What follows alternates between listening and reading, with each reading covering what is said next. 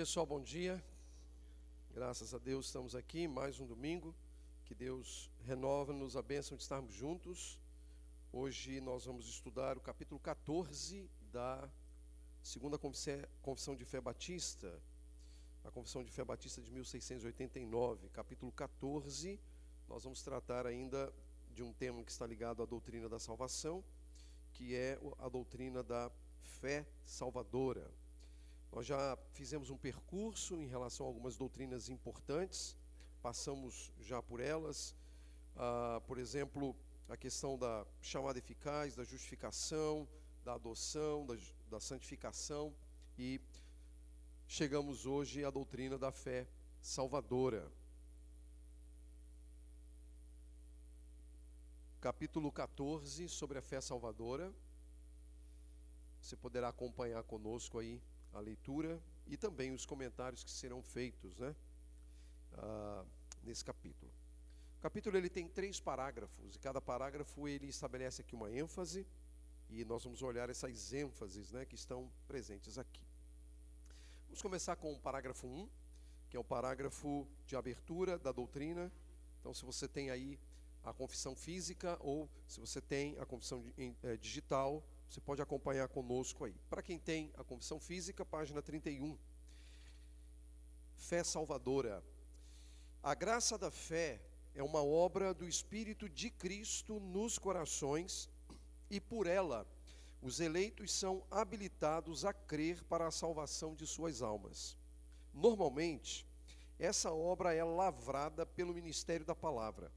E com a palavra, a administração do batismo, a ceia do Senhor, a oração e outros meios designados por Deus, a fé é aumentada e fortalecida.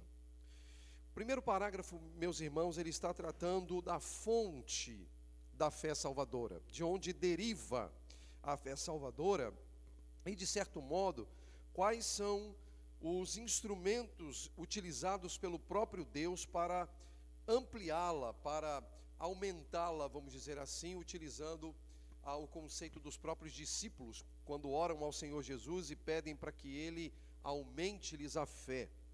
A fonte da fé salvadora tem ah, um agente pessoal envolvido. O texto diz que a graça da fé é uma obra do Espírito de Cristo nos corações.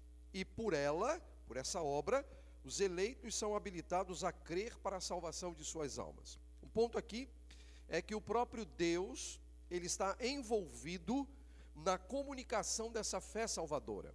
O próprio Deus, ele estabelece esse princípio para nós.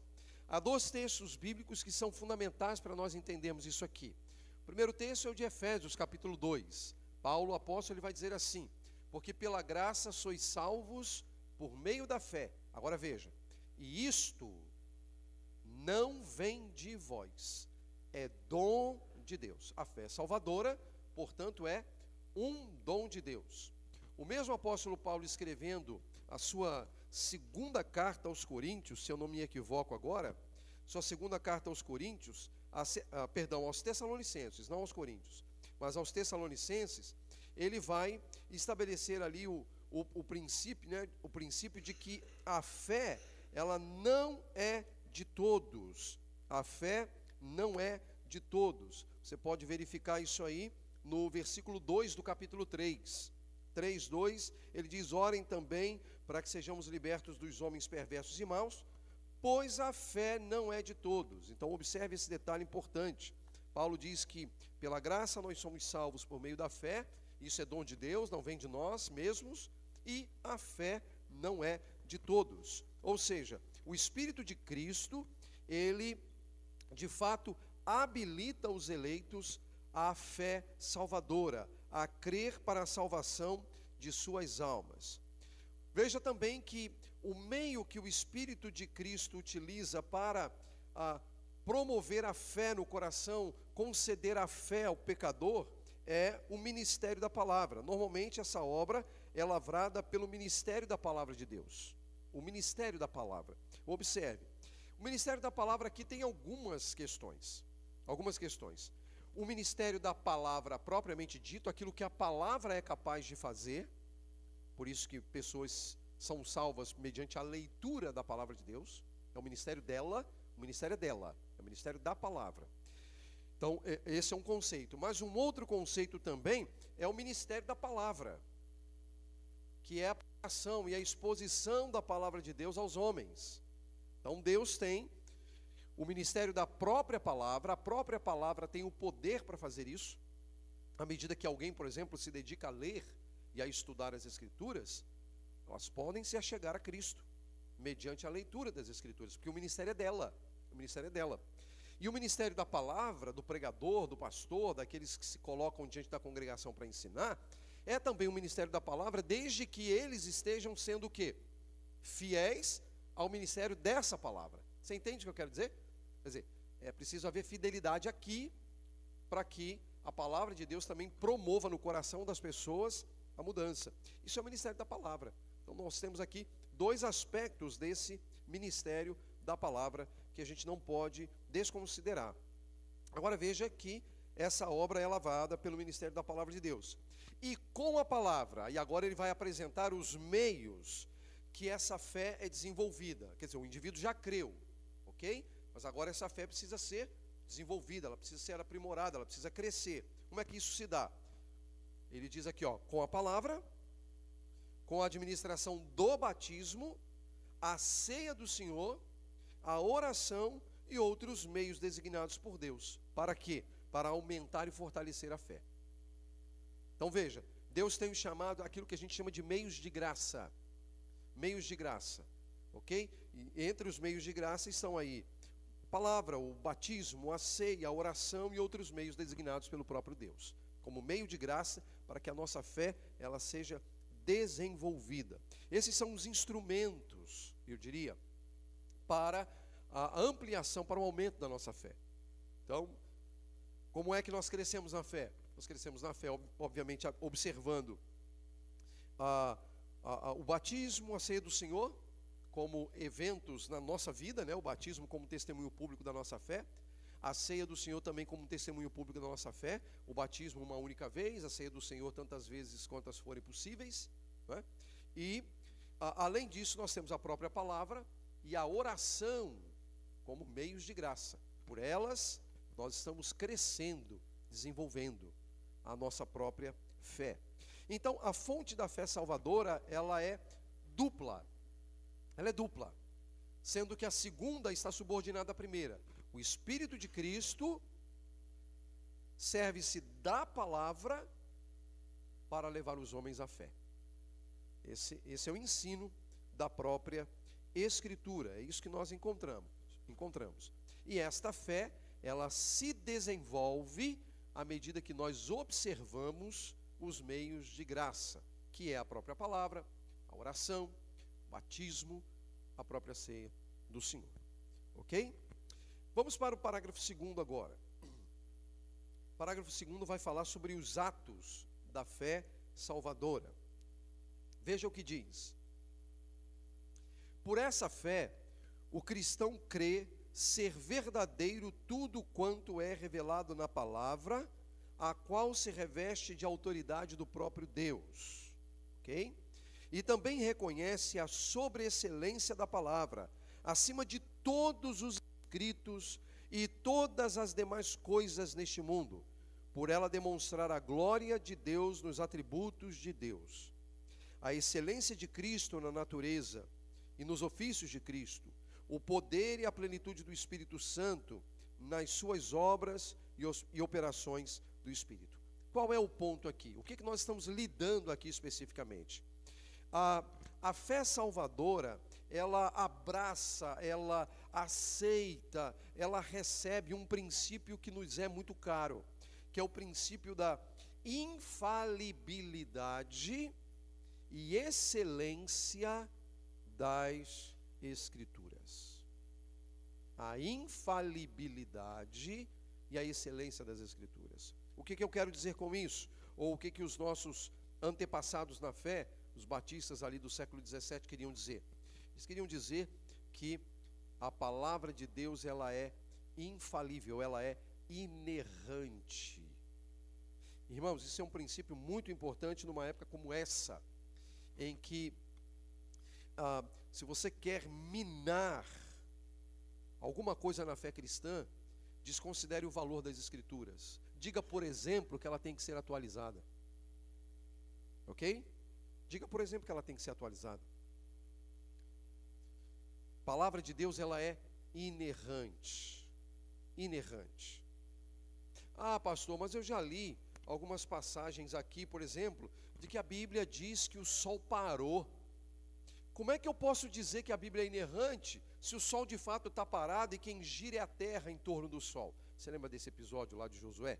Aí as pessoas pegam esse texto para dizer: ah, mas ela não pode ser inerrante, ela não pode ser infalível. Ela está tá aí, ó, tá a prova que a ciência diz que é o contrário. É o contrário. Como é que ela pode ser inerrante? Como é que ela pode ser infalível? Isso é simples. Princípio de cosmovisão. Quando Josué viveu essa experiência, a consciência da criação e a consciência de mundo que eles tinham era de que de fato a terra era parada e quem girava no entorno dela era o sol. Ou seja, mas isso não é um erro de acordo com a ciência? Eu não diria que é um erro. Eu diria que é uma cosmovisão distinta, porque naquela época não se tinha os avanços que descobriram, por exemplo, que o Sol, na verdade, está parado e a Terra gira no seu entorno. Isso não faz das Escrituras falíveis, porque Deus, ele, ao se revelar, ao se dar a conhecer aos homens, desde Moisés, né? Para pensar em Moisés como alguém que escreveu os primeiros livros da Bíblia, de Moisés até o apóstolo João, ali no Apocalipse, quando ele, ele se dá a conhecer, ele estabelece aquilo que nós chamamos de princípio da acomodação. Deus ele se acomoda em termos revelacionais aquilo que o homem de então conhecia. Então isso não faz da Bíblia algo falível. As pessoas querem utilizar isso aí, mas é porque elas querem impregnar leitura do texto bíblico com os olhos, do, por exemplo, do século 21. Isso não é correto. A gente tem que ler a Bíblia com os olhos dos leitores originais, que tinham uma percepção, uma cosmovisão diferente. Uma cosmovisão diferente. Hoje mesmo, nós podemos, dependendo do que vão encontrar daqui a algum tempo, que vão achar daqui a algum tempo, nós vamos ter que reajustar conceitos. Isso é possível. Isso é possível. Entretanto, do ponto de vista tanto do século XVII né, e, e agora, palavra do Senhor é infalível. Ela é inerrante, ela não possui equívocos, ela não possui erros, ela não possui. Né? E é claro, com isso também eles tinham em mente uma outra questão. Ah, versões da Bíblia podem ter uma dificuldade aqui e ali, e às vezes tem. Mas a palavra originalmente inspirada nos seus autógrafos, que nós não temos, mas as cópias dos autógrafos, é que estabelecem a verdade de Deus lá que a gente vai encontrar. Mas a palavra de Deus, ela é infalível. E ela é sobreexcelente, porque ela está acima de todo e qualquer escrito. O que, que significa isso? Ah, nós cristãos, e eu estou sendo retórico, eu não estou dizendo que eu faça isso e nem você faça isso. Mas nós cristãos gostamos de colocar, por exemplo, a Bíblia como autoridade religiosa para fins das relações com Deus. E os outros livros, por exemplo, os livros das ciências, ao lado como se eles não tivessem que estar subordinados àquilo que a Bíblia diz. O que os nossos antepassados na fé diziam é que mesmo os livros de ciência estão subordinados àquilo que a Bíblia diz. Ah, então o senhor está querendo dizer que Gênesis 1, né, é, a, a, maneira como foi criado, a, o que está ali, toda descoberta científica tem que se subordinar? Se ao princípio, sim. Tem, tem sim. Tem que se subordinar às Escrituras. Ah, mas a ciência diz outra coisa. Bom, entre o que a ciência diz e o que a Bíblia diz, eu vou ficar com o que a Bíblia diz. É simples. Porque a ciência diz que o mundo evoluiu, que os homens é fruto de evolução. Você vai aceitar isso? Então, para onde você corre? Para a Bíblia. Stephen Hawking disse que o mundo é fruto de uma explosão, né, do Big Bang. Você vai acreditar no que ele diz ou vai acreditar de que se houve uma explosão foi mediante a palavra do Senhor, quando ele disse assim: haja luz. Aí houve luz. Para onde você vai correr? Para onde você vai subordinar os seus pensamentos? Para as Escrituras. Ah, mas lá na academia é difícil, eu sei, por isso que a gente sofre perseguição. Academia é difícil mesmo, eu sei que é. Mas é por isso que sofre perseguição. Porque se você fizer o discurso dos caras, que perseguição você vai ter? Que hostilidade você vai ter? Todo mundo vai aplaudir, vai dizer assim: puxa, você é um crente diferente. Ou seja, ele está querendo usar a palavra diferente, você é um crente mesquinho. e você está pensando igual a gente. Não vale a pena.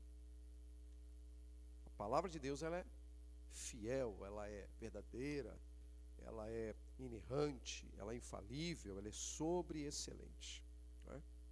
E ela fala das grandezas de Deus, do Pai, do Filho e do Espírito. É assim que você vai encontrar aqui, olha, ele revela, por exemplo, a glória de Deus nos seus atributos, a excelência de Cristo na sua natureza e ofícios, o poder e plenitude do Espírito Santo nas suas obras e operações.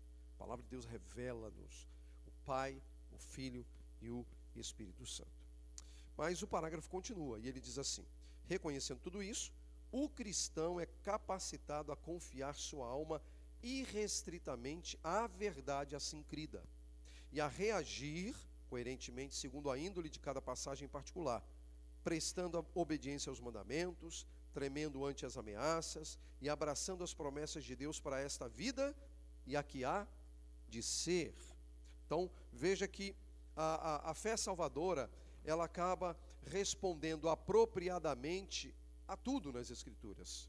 Embora não seja um livro de ciência, reconhecemos, mas ela vai responder a tudo nas Escrituras. Ela ah, exige de nós obediência, exige de nós é, atenção às recomendações bíblicas, ela, ela exige de nós é, observação das ameaças, dos perigos que nós corremos quando nós tomamos o caminho oposto àquele que Deus mesmo deseja. Além, obviamente, de revelar para a gente a vida presente e a vida vindoura, não é? Aquela vida que teremos na eternidade. Um ponto importante para a gente. O que a gente precisa saber para essa vida, ou o suficiente do futuro, a Escritura, ela revela. Ela revela. E é ali que nós vamos encontrar esta verdade. O parágrafo diz ainda: mas os atos mais importantes da fé salvadora relacionam-se diretamente a Cristo. Aceitar a Cristo, recebê-lo e confiar exclusivamente nele para a justificação, a santificação e a vida eterna, conforme as disposições do pacto da graça. Olha o que, que eles estão dizendo eles estão vinculando esse capítulo aqui, que é o capítulo 14, ao capítulo sobre o pacto da graça. Se você voltar aí, é o capítulo 7. O pacto que Deus estabelece com o povo tem a ver com esse elemento aqui da chamada fé salvadora. Os mais importantes atos da fé salvadora relacionam-se com quem? Com Cristo. O que, que implica? Implica aceitá-lo recebê-lo, confiar exclusivamente nele para a justificação, quer dizer, não, não há justiça de Deus imputada a nós sem Cristo, nós precisamos de Cristo. Santificação, o modelo, o parâmetro que, nós temos é o próprio Cristo, de vida, nós devemos imitá-lo, e vida eterna, quer dizer, o que nós precisamos viver é também na esperança da vida eterna, conforme Deus estabeleceu no seu pacto com o seu povo é garantia que nós temos. E onde nós vamos encontrar isso? Nas Escrituras. Não é? Ah, como fonte. E a fé salvadora promove isso em nós. Mas também a, a fé salvadora ela tem aspectos distintivos, que é o parágrafo terceiro. Ele vai apontar aqui algumas coisas, né? Ele diz assim, olha, esta fé pode ter graduações diferentes. Ela pode ser mais forte ou mais fraca. No entanto, assim como todas as demais graças salvadoras, e mesmo se for pequeníssima, ela é de um tipo e de uma natureza diferentes daquela fé e da graça comum que os seguidores professos possuem. Por isso, mesmo que seja muitas vezes atacada e enfraquecida, a fé salvadora sempre alcança a vitória. Ela existe em muitas pessoas, crescendo para a plena certeza da esperança mediante Cristo, que é o autor e também o consumador da nossa fé.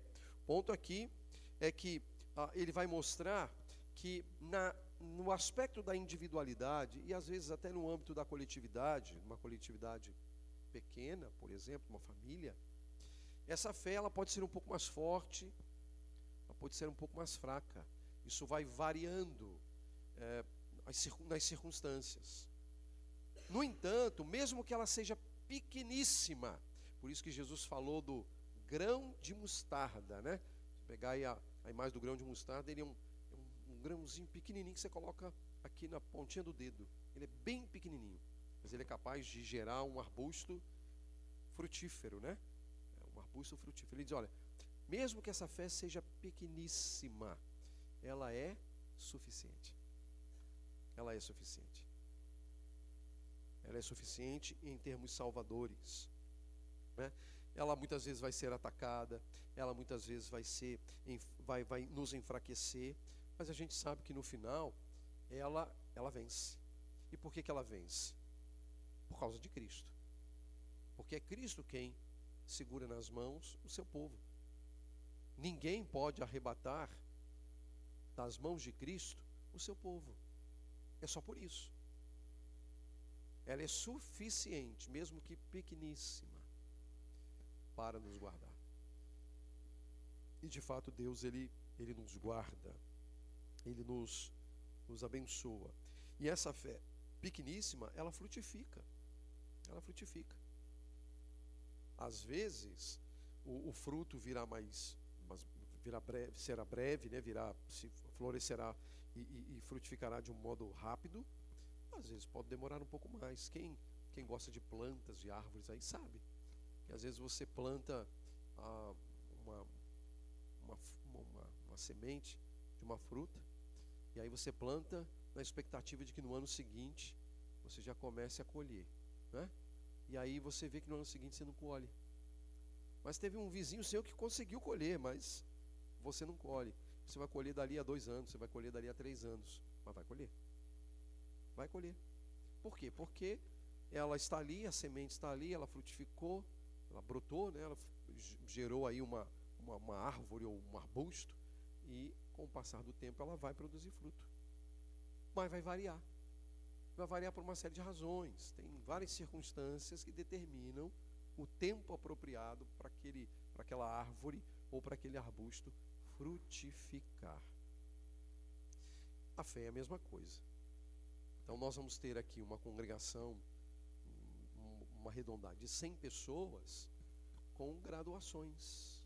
Pessoas mais firmes, mais fortes, mais robustas na fé outras mais simples, mais fracas, enfrentando lutas e dificuldades. Isso vai variando, né?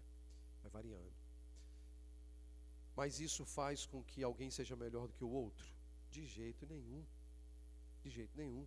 Porque se há isso no contexto da igreja, inclusive é para o bem da igreja, porque aqui, o que, que a Bíblia diz? Aqueles que são mais firmes na fé, vós que sois espirituais, ajudem aqueles que são mais fracos na fé. Isso é uma bênção. Os fracos contam com os fortes, mas também os fortes contam com os fracos. E nós vamos nos aprimorando nos meios de graça, leitura da palavra, oração, comunhão com os irmãos. São elementos que amadurecem a nossa fé. Portanto, essa fé que aqui é ensinada é de uma natureza completamente distinta da fé que o mundo diz ter. Porque a fé que o mundo diz ter é quase pensamento positivo acerca de alguma coisa. A fé que nós temos é em Cristo. Em Cristo. É Ele quem nos segura, é Ele quem nos ajuda, é Ele quem nos guarda, é Ele quem nos salva. Essa é a, a esperança e ao mesmo tempo a certeza que nós temos é?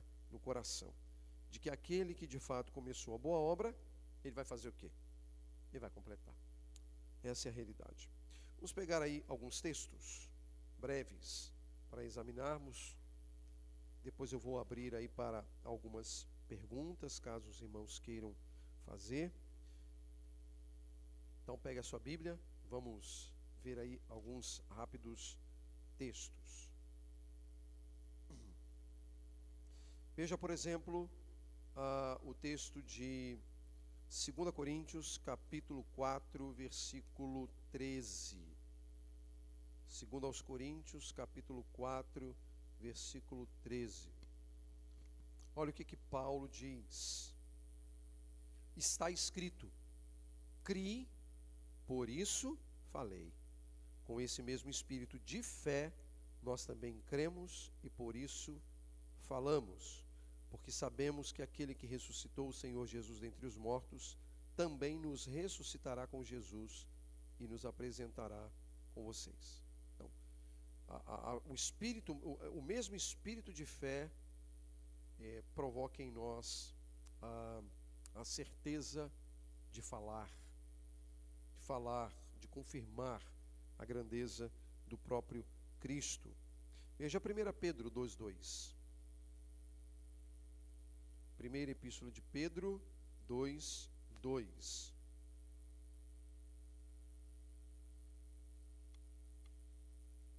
Ele diz assim: olha. Como crianças recém-nascidas, desejem de coração o leite espiritual puro, para que por meio dele cresçam para a salvação. Está vendo? Cresçam para a salvação. Como leite, tendo leite, vamos dizer assim, uh, espiritual, o leite que é dado às crianças recém-nascidas. Você tem o leite espiritual, e aí você sabe, né? As crianças têm as fases da alimentação. Então ela começa ali com o leite materno, né? Isso dentro de uma normalidade. É claro que há situações que podem, né, criar outros cenários, mas o cenário natural é a criança ali, ela, ela, ela, ela amamenta até os seis meses de idade, né? E tenta só viver mesmo com a amamentação né, materna. E aí, a partir dos seis meses, pelo menos é o que eu lembro, né? Aí você começa a dar uma coisinha aqui, dar uma coisinha ali, dar uma coisinha lá, e até que com um ano, né? Ela já está comendo, ela já desmamou, ela, quer dizer, em alguns casos, ela já desmamou, e aí você está ali é, é, dando a papinha, né, dando alguma coisa, fruta, e ela vai desenvolvendo, ela vai crescendo, ela vai crescendo, ela vai crescendo, vai desenvolvendo até que ela chega a um ponto que ela consegue bater aí um, um prato de mocotó, né, uma, uma feijoada, mas é óbvio que há fases, as fases, né? Você não vai dar feijoada para uma criança recém-nascida, né? Então você tem fases. A fé cristã, irmãos, é a mesma coisa. Quando alguém começa na fé, ele começa com o leite espiritual. Ele vai crescendo, ele vai desenvolvendo, ele vai amadurecendo, ele vai se fortificando. Só não dá para chegar a 20 anos de vida cristã tomando leite. Não dá. Apesar que tem uma galera aí que com 60 anos de idade continua tomando leite. Né? Mas assim, a gente tem que comer comidas que tenham substância, que, que nos, é, nos mantém de pé. Então, assim, esse é um ponto importante para a gente. Esse é um aspecto importante que a gente precisa considerar. A gente vai desenvolvendo. Vida cristã é a mesma coisa. Vida cristã é a mesmíssima coisa. Tem, tem uma jornada que tem que ser, de fato, observada.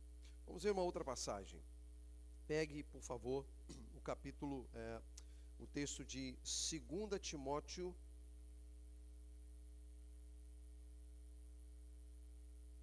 Capítulo 1, versículo 12.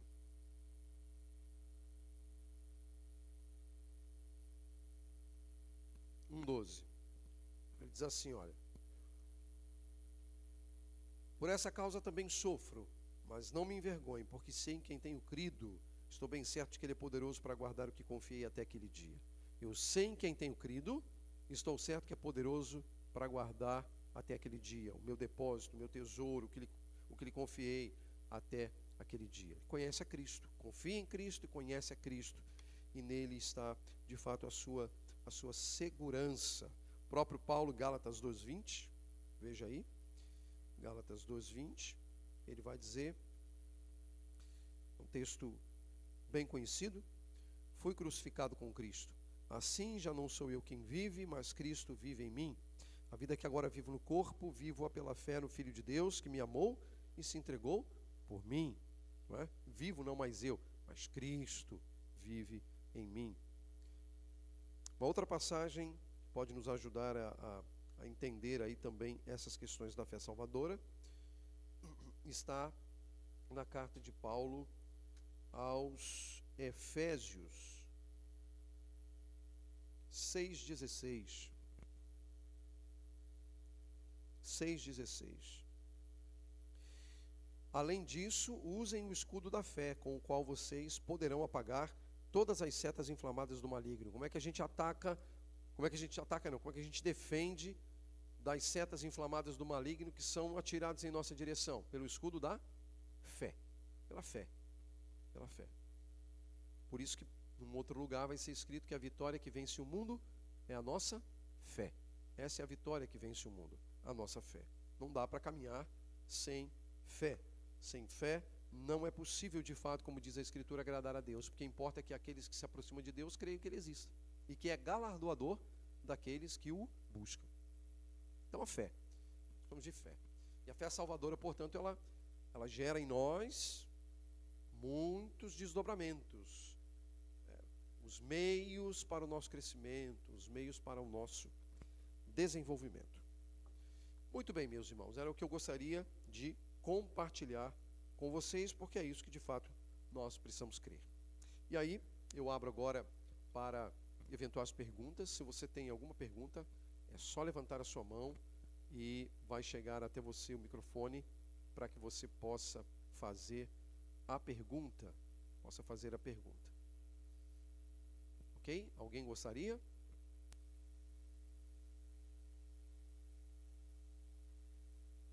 Sim, Eliane.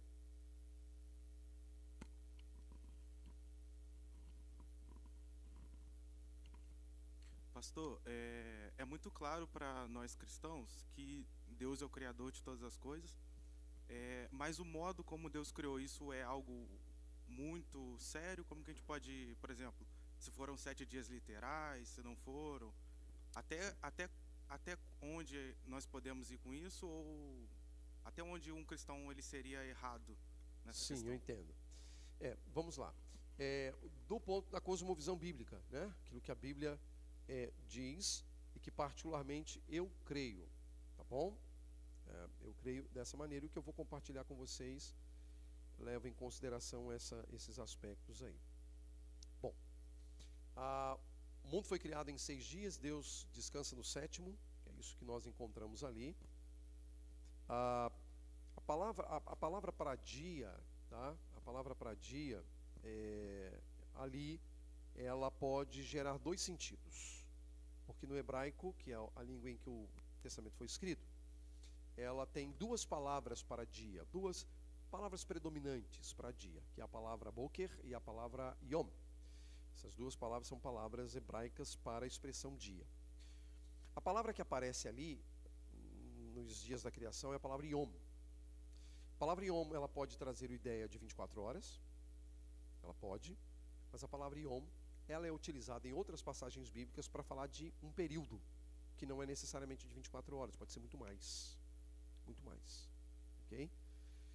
Já a palavra Boker ela é dia de 24 horas. Então, entenda. A palavra Boker é exclusivamente para 24 horas. A palavra Yom é para 24 horas ou para um período. Isso tem gerado no meio cristão duas possibilidades. A possibilidade de que foram seis dias literais de 24 horas, ou a possibilidade de que foram seis períodos. Seis períodos, um pouco mais amplo. Um pouco mais amplo. Ah, quanto a isso, não dá para a gente brigar. Porque se a palavra permite isso, as duas interpretações são plausíveis, correto? Só há uma questão que para mim ela é acaba sendo um tanto quanto definidora. Existe uma regra nos seis dias da criação. Qual é a regra? E houve tarde e manhã do dia primeiro. Houve tarde de manhã do dia segundo. Houve tarde de manhã do dia terceiro. Houve tarde de manhã do dia quarto. Houve tarde de manhã no dia quinto. Houve tarde de manhã no dia sexto. Mas o texto não diz que houve tarde de manhã no dia sétimo. Ok? Ah, Moisés esqueceu? Não, Moisés não esqueceu, não. Ele não esqueceu, não. Não esqueceu. Mas o sétimo dia não diz que houve tarde de manhã. Isso para mim, mas não brigo por isso, tá? Não brigo por isso não. Isso para mim é um indício de que Deus descansou das obras da criação e continua descansando das obras da criação. E aí, nesse aspecto, nós ainda estaríamos no sétimo dia. O sétimo dia de Deus. Porque ele continua descansando das obras da criação, embora ele esteja trabalhando para a redenção. Ele descansa das obras da criação, mas no sétimo dia o que, que ele faz?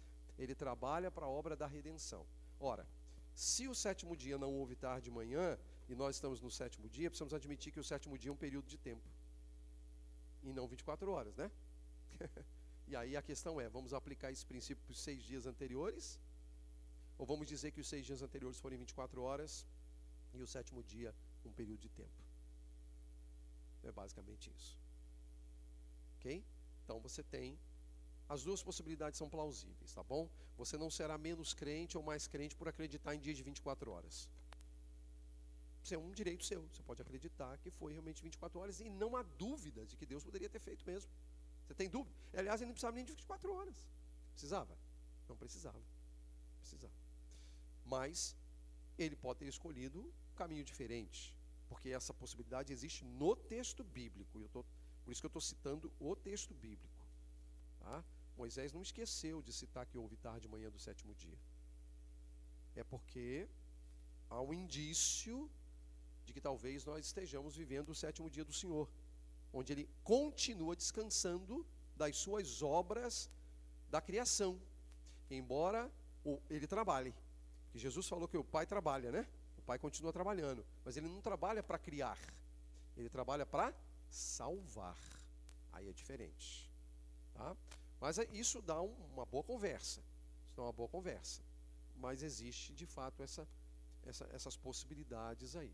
Essas possibilidades de fato existem. E além de uma outra questão que a gente não pode ignorar, que é o relato poético da criação.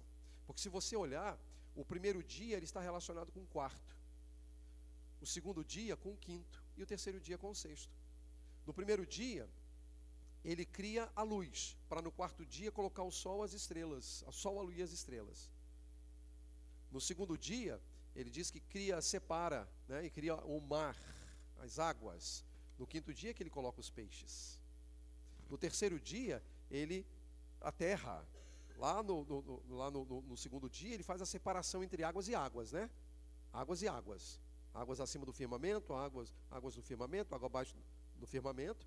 E no, no, no terceiro dia é que ele separa a terra das águas.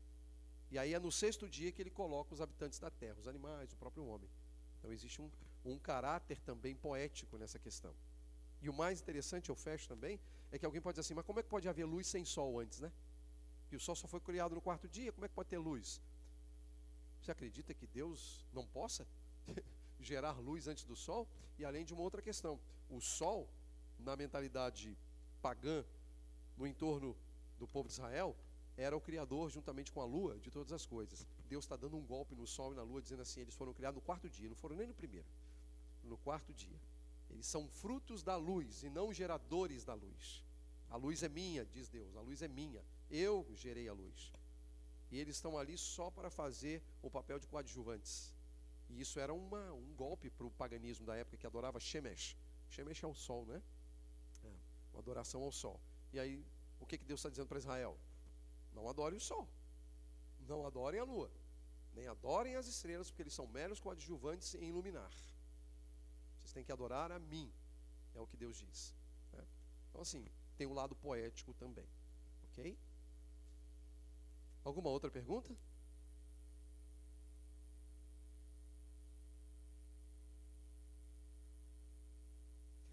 Não? Então. Então a gente vai dar uma, uma, uma pausa e a gente retorna às 10 horas para o início do culto. Tá bom?